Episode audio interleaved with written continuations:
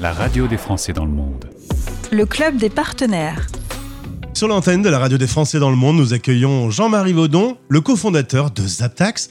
Jean-Marie, bonjour, bienvenue. Est-ce que déjà tu peux nous rappeler quel est le principe de base de Zaptax Bonjour Gauthier, oui, le principe de base de Zaptax, c'est de faciliter la récupération de la TVA sur les achats faits en France, en Belgique et en Espagne via une application smartphone. À partir du moment qu'on est résident étranger, qu'on vient acheter un bien en France, si on passe la douane, on récupère la TVA. On récupère la TVA en quelques clics. Alors, euh, justement, de façon pratique, est-ce qu'il n'y a pas trop de lourdeur administrative? Comment on procède? L'utilisateur doit télécharger l'application et s'y inscrire, s'y enregistrer, remplir son profil.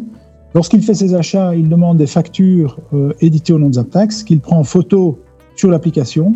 Nous lui générons des documents des taxes qu'il fait valider électroniquement euh, lorsqu'il quitte l'Union européenne pour entrer dans son pays de résidence et nous le remboursons sur son compte bancaire ou sur son PayPal. Cette année, on doit quand même reconnaître que les choses se sont améliorées, à part en Asie où la zone Asie reste encore euh, quand même un peu difficile.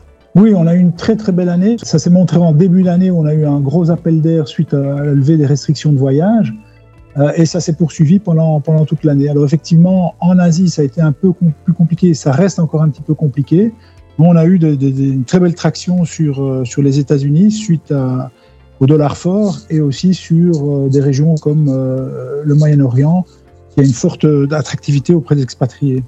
Zaptax, c'est aujourd'hui 60 000 utilisateurs, mais on peut même imaginer qu'avec le potentiel à rester, ça va encore continuer à, énormément monter. Ce n'est que le début de l'aventure. On va atteindre 60 000 euh, utilisateurs en fin d'année. Maintenant, on a à peine égratigné le potentiel, puisque rien que si on prend le segment des, Français expatriés, il y a 2,5 millions et demi de Français hors de l'Union européenne.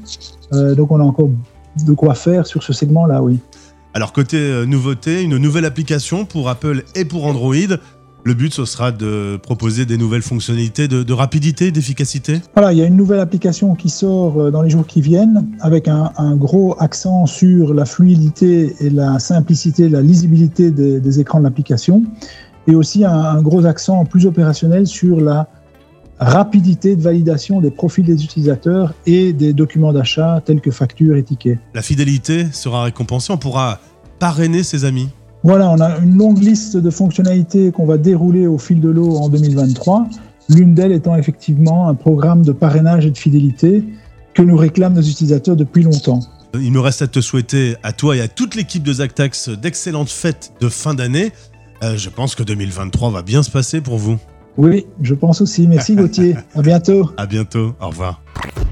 C'était le Club des partenaires. La radio des Français dans le monde.